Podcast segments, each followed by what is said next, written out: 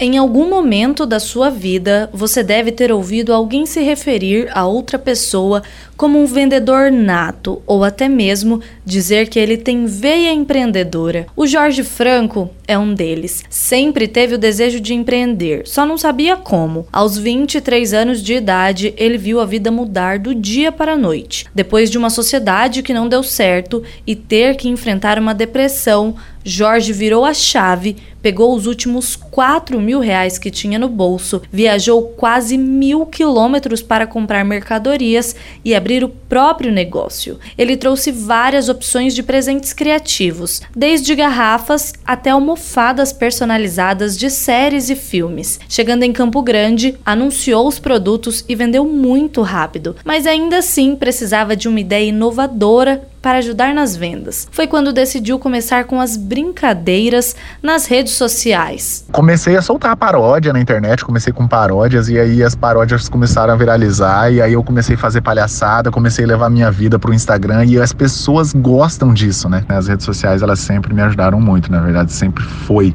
é, a melhor parte da loja. O coração da loja sempre foi, sempre foram as redes sociais, né? Através das minhas publicações, dos meus vídeos engraçados, das minhas palhaçadas, foi que a loja ficou conhecida. Seis anos se passaram. A loja do Jorge continua bombando nas redes sociais. O sucesso foi tanto que virou até tese de mestrado de uma cliente. E assim como Jorge, muitos comerciantes encontraram na internet uma saída para aumentar as vendas.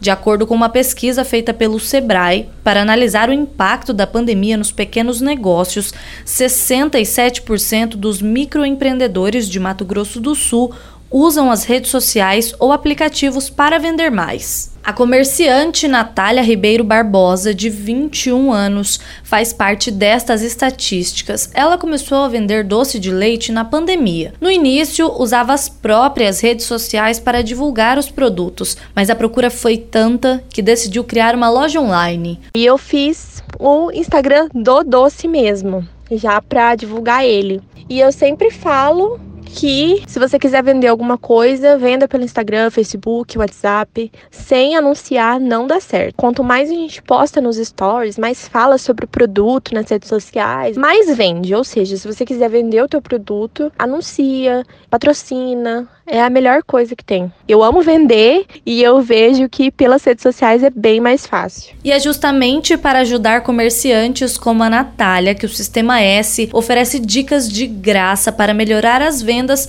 sem precisar sair de casa. A diretora técnica do Sebrae MS, Maristela França, conta como o programa funciona. Nós acreditamos que os donos né, dessas empresas eles precisam preparar a sua marca, criar uma estratégia, adotar as mídias sociais como algo profissional, não misturar com o pessoal e fazer anúncios. E para isso, nós temos o Sebrae Resolve, que é um atendimento especializado, gratuito, de até quatro horas, para que esses empresários, essas empresárias possam trabalhar o seu marketing digital, que seria a gestão das redes sociais, a produção de conteúdo, técnicas básicas de design e também qual é ou quais são as estratégias para vender online. De acordo com o Sebrae, nos últimos dois anos, pelo menos 54% dos microempreendedores de Mato Grosso do Sul fizeram investimentos em lojas virtuais durante a pandemia. É o caso do Alan Correia, que produz linguiça artesanal. Por rede social, dá para ganhar dinheiro. Sento num cantinho lá em casa que eu tenho, e daí eu começo a postar e divulgar o nosso produto para rede social e para alguns clientes diretos que a gente tem. É, questão de uma hora, uma hora e meia, eu faço uma média de 10 a 15 vendas sentado em casa. Então, hoje, uma das grandes formas do nosso trabalho chama-se rede social, que é muito forte e ela te dá um retorno financeiro sem ter gasto nenhum. De Campo Grande, Glória Maria.